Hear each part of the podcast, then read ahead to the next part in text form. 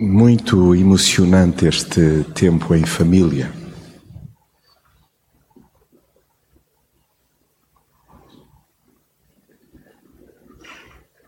Um, Helena, Tiago e André, obrigado pelos momentos que nos proporcionaram em comunidade.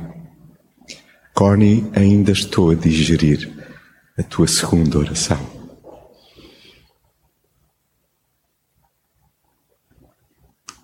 E é importante que ela possa ser por nós pronunciada no decorrer da semana, que ela possa ser lida, que ela possa ser sentida, porque ela remete-nos para o nosso coração e para as pessoas que nele habitam. E todos nós temos então pessoas que estão confusas com a sua identidade. Pessoas que, na perda das suas faculdades, já não se reconhecem. Nós sabemos quem são, mas elas perderam essa noção. Então, este é um momento para nós podermos olhar para dentro. E conforme já foi referido, não há abraço como o de Jesus então é no nome dele que queremos mesmo abraçar todos os que se juntam a nós hoje. Por favor, sintam-se abraçados e sempre gosto de mencionar nomes, portanto, na pessoa da Raquel e do Vasco, sintam-se todos abraçados hoje. Ok? Um, quem não deseja ser amado e abraçado demoradamente? Ah, eu cá desejo. Eu desejo ser amado e abraçado demoradamente. Sabem, às vezes sabe-me bem prolongar o abraço para que o outro dê conta que está a ser abraçado e se deixe abraçar. Porque às vezes até os abraços são apressados. Todos, a menos que estejamos profundamente doentes, todos, desejamos ser abraçados. E aliás, quando estamos profundamente doentes e dizemos que não desejamos o abraço, isso só acentua realmente a urgente necessidade de que isso aconteça, do quanto carecemos desse aconchego. E Jesus sabe muito bem como e onde nos encontramos e o quanto carecemos de afeto, perdão e aceitação. Jesus sabe. Talvez eu e tu aqui e acolá queiramos fugir, mas Jesus sabe. O seu conhecimento sobre nós é de tal ordem, perfeito, que abrange o cuidado integral da criança que nos habita e que clama por ser acolhida. Há uma criança em nós que grita, que clama. Eu quero ser abraçado, eu quero ser abraçado. Ah, isso é só para as crianças ou os jovens carentes. Não, isto é para, para o homem, para a mulher, para o idoso, para aquele que pensa que é chefe da família ou para a mulher que na sua valentia leva por diante a família. Todos nós precisamos de afeto, perdão e aceitação. Abeiremos-nos então de Jesus, mesmo às escuras. Ei, não há problema se é às escuras, mas abeiremos-nos dele. E na nossa pequenez, aventuremos-nos certos que o seu colo nos receberá, pois é lá que pertencemos. Nós pertencemos onde? Ao colo de Jesus. E encontramos lá em Jesus a nossa verdadeira identidade. É lá que nós encontramos a nossa identidade.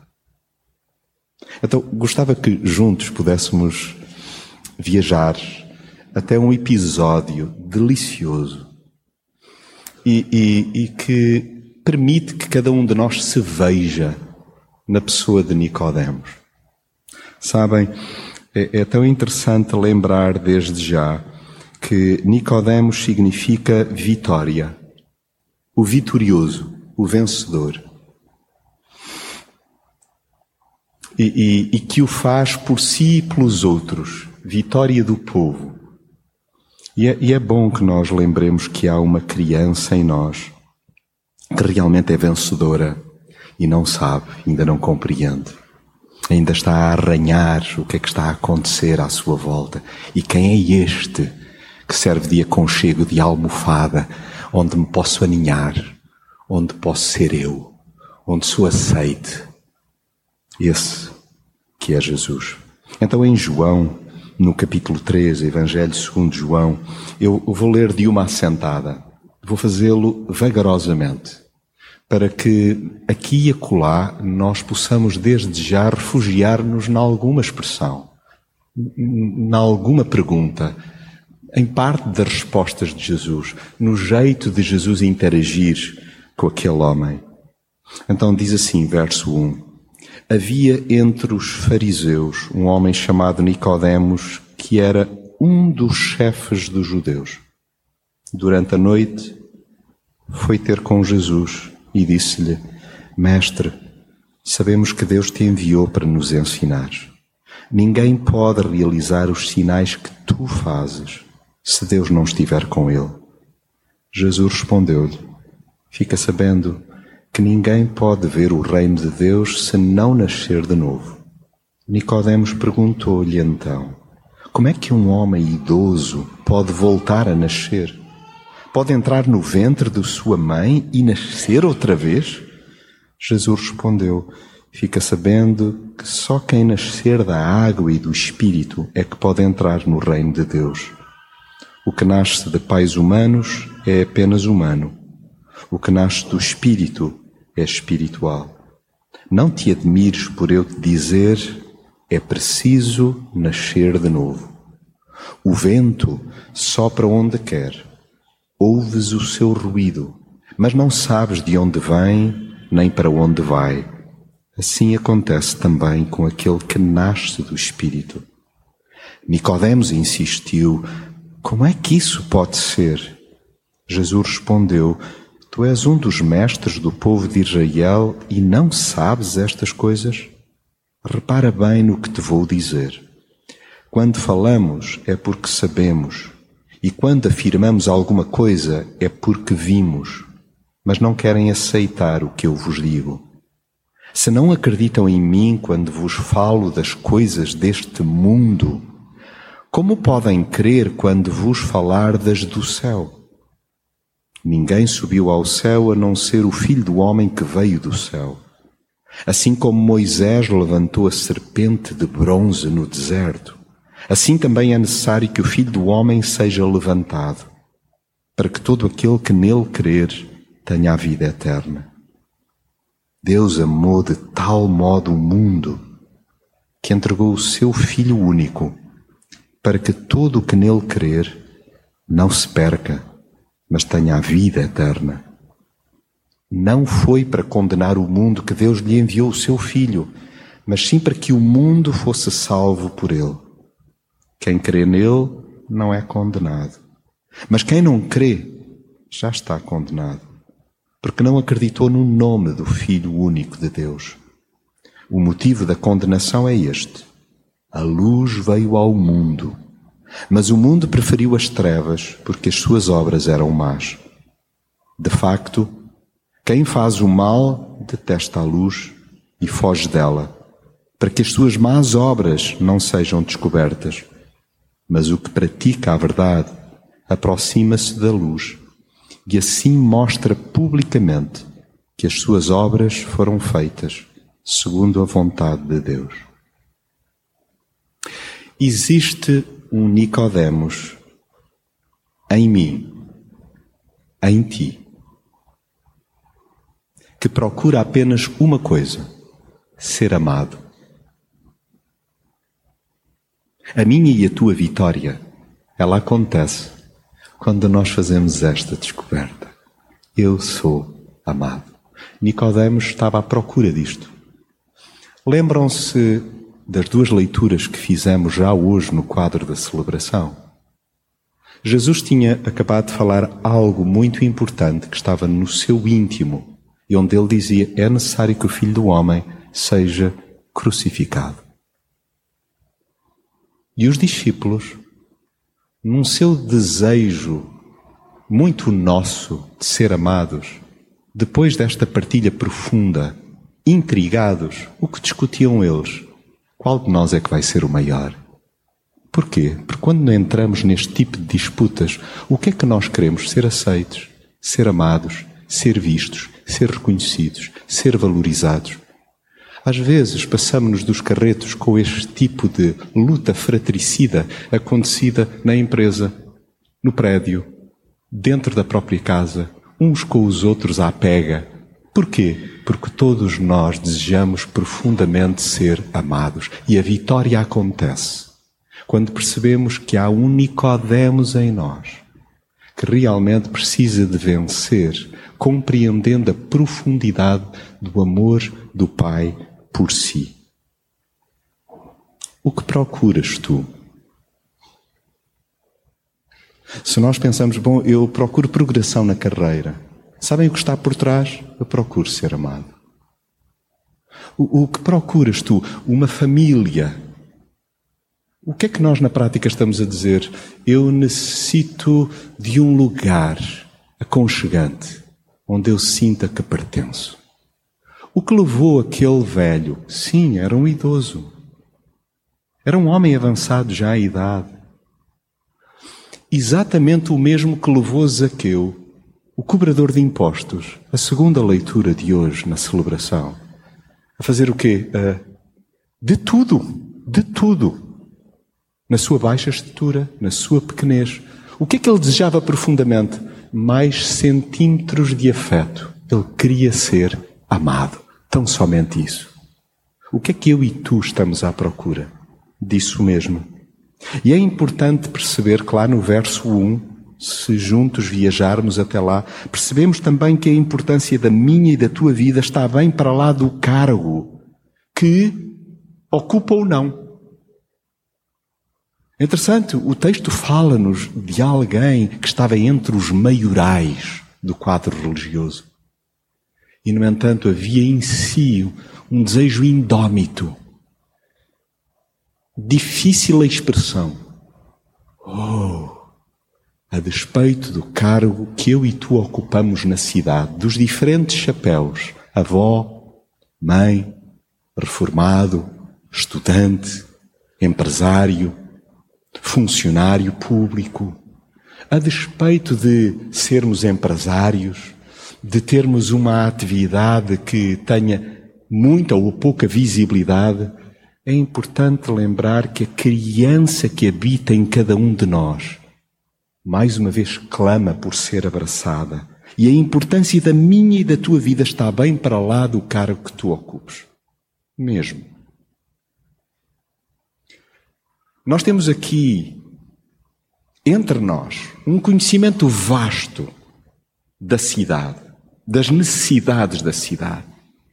E creiam, nós podemos deixar cair arruamentos, melhorias no quadro da habitação.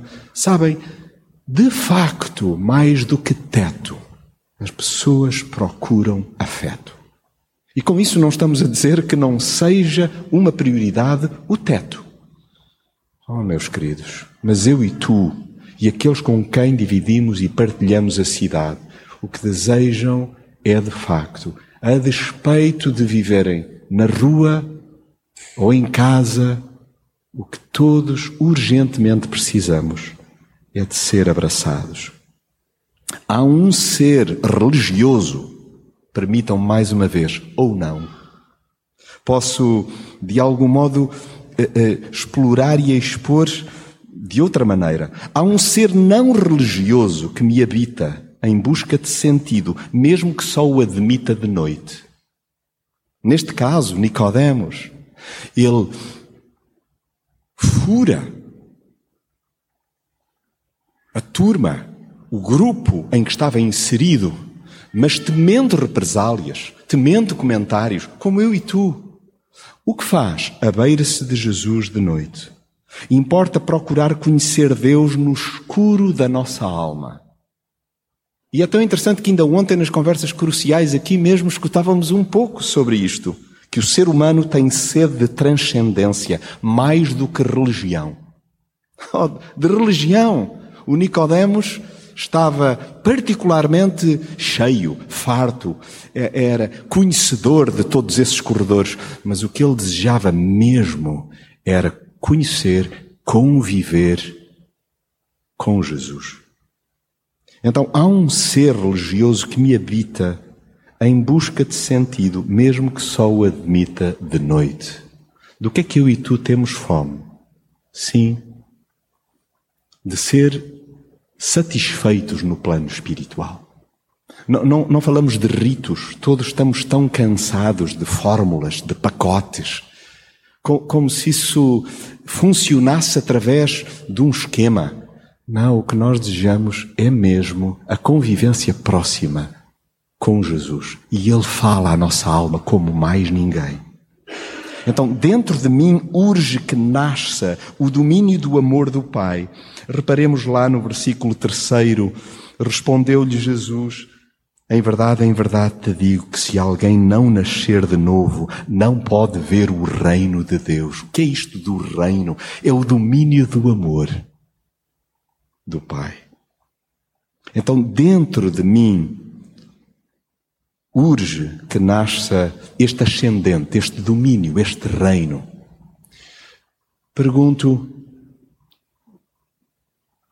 tens conversado sobre isto contigo diante do Pai? Pai, eu preciso de crescer em amor. Mostra-me as áreas na minha vida onde o teu amor ainda não penetrou, onde ele ainda não furou o meu ego. Na minha ignorância, Questiono se anos enrugados e danos emocionais podem ganhar nova vida. Se porventura isto não faz muito sentido, é só olharmos para o versículo 4 e vermos como é que Nicodemos coloca a coisa. Perguntou-lhe Nicodemos: Como pode um homem nascer sendo velho? Porventura pode tornar a entrar no ventre da sua mãe e nascer? Nós, porque não captamos à primeira, quantas vezes nem à décima. Questionamos-nos se as nossas cicatrizes, se as nossas rugas, se os anos e os danos que carregamos, se porventura podem ganhar uma nova vida, se isto pode então reverter, se pode ser convertido, se pode mudar. Às vezes pensamos, não, eu não consigo mudar. Isto é o, é o meu padrão de vida. Eu estou condenado à mesma mesmice. E por isso, Nicodemos abre o coração. É, é alguém que me inspira, porque ele, do alto do seu saber, com tanta experiência, ele diz: Eu, eu não estou a captar, eu não, não estou a entender. A fé envolve a exposição de interrogações, dúvidas e perplexidades. O que é que tu não entendes e não te atreves a perguntar? Pergunta. Pergunta. Jesus não vai ficar melindrado, não vai ficar ofendido. Não vai dizer assim, olha, cabeça é esta, Jonas? Então, mas tu, com os anos que tens, como é que tu ainda não captaste? Não, Jesus está desejoso de que eu e tu lhe exponhamos então dúvidas e perplexidades. E atenção que Jesus atrai todo o tipo de pessoas. Isto não é válido para dizer assim, bom, o meu chefe, o meu colega, o meu sobrinho, ai, aquele elemento da família que se opõe tanto, ah, e aquele indivíduo que tem uma compreensão religiosa que está nas antípodas das minhas, esse não pode ser atraído por Jesus. Errado. Jesus atrai todo o tipo de pessoas.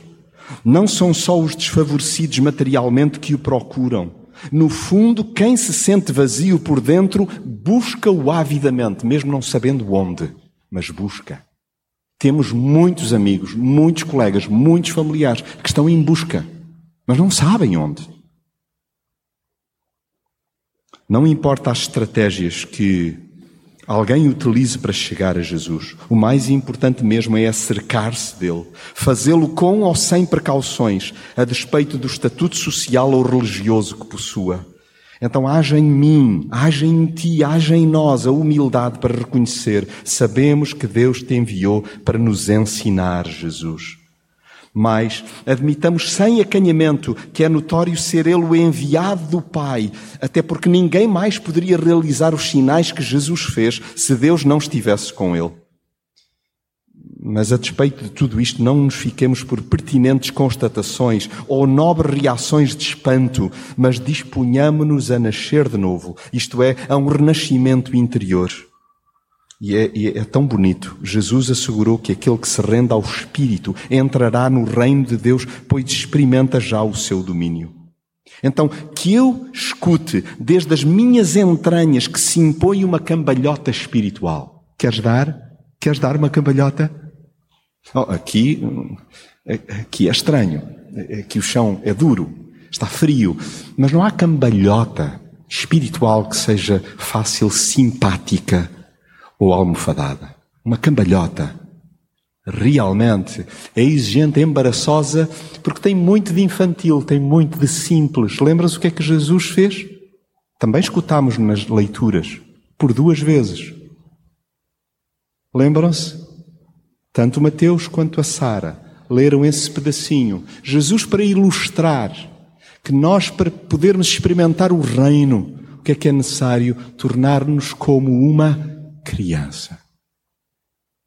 Ah, mas o que é que vão dizer com esta mudança? Vão dizer, está tolo, enlouqueceu, ele já não é o mesmo. É isso.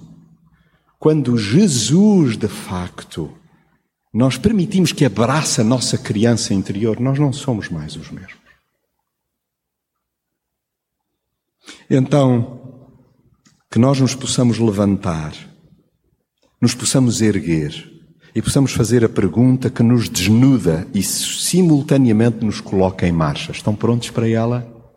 Vamos olhar juntos novamente para o verso 9. Perguntou-lhe Nicodemos: Como pode ser isto? Respondeu-lhe Jesus: Tu és mestre em Israel e não entendes estas coisas? Alguns dos presentes poderão dizer, tá bom, eu desde que me conheço que estou na esfera de um ambiente cristão.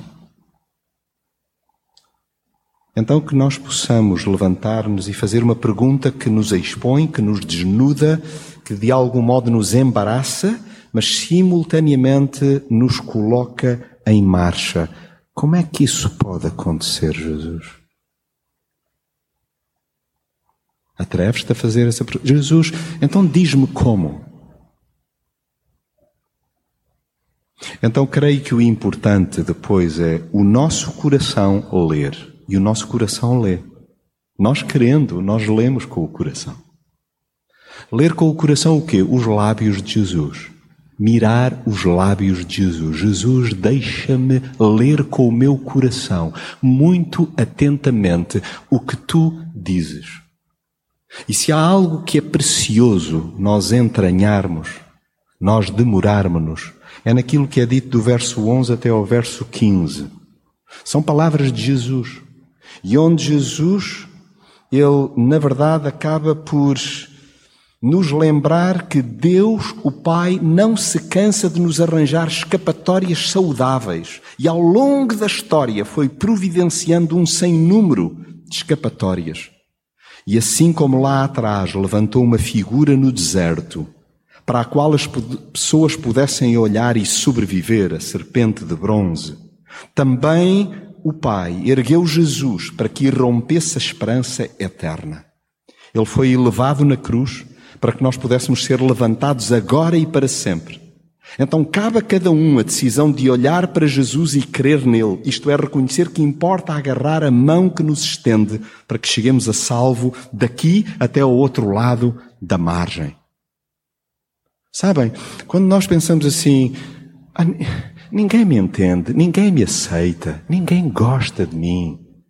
Nos nossos piores dias, nos dias mais cinzentos, nos, dias mais perturbadores, pois bem, é aí que nós temos de ler com o coração os lábios de Jesus e olhar para a cruz e dizer: Não, eu sou realmente amado. E Jesus foi até ao fim por mim. Então, desenganemo-nos quando pensamos que Deus é frio e distante, nada mais disparatado e desvirtuado. Ele tem corrido todos os quilómetros na nossa direção, quando nós é que temos tendência para nos afastar dele. São continuamente suas as iniciativas para nos juntarmos novamente a ele. E o seu amor é de tal forma extravagante que enviou Jesus para restabelecer a ponte que nós havíamos destruído. Nós estávamos incomunicáveis com Deus. E Deus fez-se como nós para nos mostrar a beleza do seu caráter. Então não há nele ponta de indiferença, pois é movido por um amor inclusivo. Eu gostava só de me demorar um pedacinho aqui. Um amor inclusivo. Todos têm acesso à sua infindável graça. Todos. Não há cá acessão de pessoas. Não nos cabe a nós dizer, hum, este não tem chance mesmo.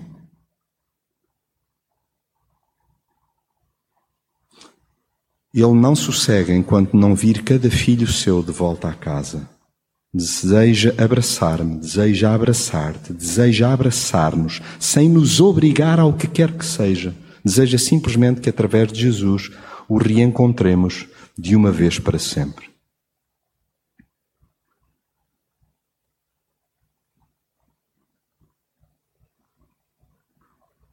Estão dispostos, depois de uma cambalhota, a um pequenino salto? E estou a terminar. Queria convidar-vos a que, no Evangelho de João, nós pudéssemos ver a cambalhota e o salto que o próprio Nicodemos deu. Poderíamos parar no capítulo 7, mas eu vou pedir-vos que o salto seja um bocadinho mais extenso. Vamos até ao capítulo 19. Convido-vos, seja aqui, seja em casa, a espreitarmos o que nos é dito nos versos 38 até 42 do capítulo 19 de João. E estou a terminar. João 19, versos 38 a 42, e diz assim: Depois disto, José de Arimateia, que era discípulo de Jesus, embora oculto, por medo dos judeus, rogou a Pilatos que lhe permitisse tirar o corpo de Jesus. E Pilatos lhe o permitiu. Então foi e o tirou. Verso 39. E Nicodemos, olha o nosso homem, olha eu e tu. E Nicodemos, aquele que anteriormente viera ter com Jesus de noite, foi também, levando cerca de cem libras de uma mistura de mirra e aloés. Olhem o que estes valentes fizeram. Tomaram o corpo de Jesus, envolveram-no em panos de linho com especiarias, como os judeus costumavam fazer na preparação para a sepultura. No lugar onde Jesus foi crucificado havia um jardim, e nesse jardim um sepulcro novo, em que ninguém havia sido posto. Ali, pois, por ser a véspera do sábado dos judeus e por estar perto daquele sepulcro, puseram Jesus. Porque Jesus me abraçou na cruz. Eu quero, como Nicodemos, assumir que sou amado e perdoado mesmo em alturas inusitadas e de alto risco. Hoje oramos por cristãos que no Sudão, poderíamos mencionar a Nigéria ou outros pontos do globo, que pagaram com a vida, crucificados. E o que proclamaram eles, que são amados e perdoados. Injusto, sim, mas o nosso Deus tem o condão de dos escombros trazer esperança. E também hoje oramos que, mesmo não compreendendo e profundamente comovidos, o que é verdade é que o testemunho desses permitiu a conversão de cinco vezes mais do que aqueles que foram crucificados. Então, sentimos-nos privilegiados por vivermos num país em liberdade, sim. O que há a fazer simplesmente comover-nos e desfazer-nos em gratidão. Mas nós não somos mais do que outros que têm paz com a própria vida, que se sabem abraçados por Jesus, perdoados por Jesus. Então que eu e tu, mesmo em alturas inusitadas e de alto risco no decorrer desta semana, possamos dizer: Jesus, Obrigado porque te deste por mim. E mais do que engolir o orgulho, Senhor, ajuda-me a comover-me, a ter compaixão pela cidade, a doar-me à cidade e a morrer para mim, permitindo que tu, vivendo em mim, não só me dê a constância de que sou amado, mas eu desejo ser esse instrumento de transformação, de amor na cidade. Eu preciso não sei se contigo acontece o mesmo. Eu preciso de um tempinho para me aquietar diante do Pai, conversar com Ele, deixar que Ele culmine o que deseja no meu coração e que nós possamos selar com uma oração este tempo, dizendo: Senhor Jesus, eu deixo-me abraçar por Ti e amado e perdoado por Ti eu desejo ser esse instrumento de abraço, também de amor para outros. Fiquemos breves momentos em oração individual e silenciosa.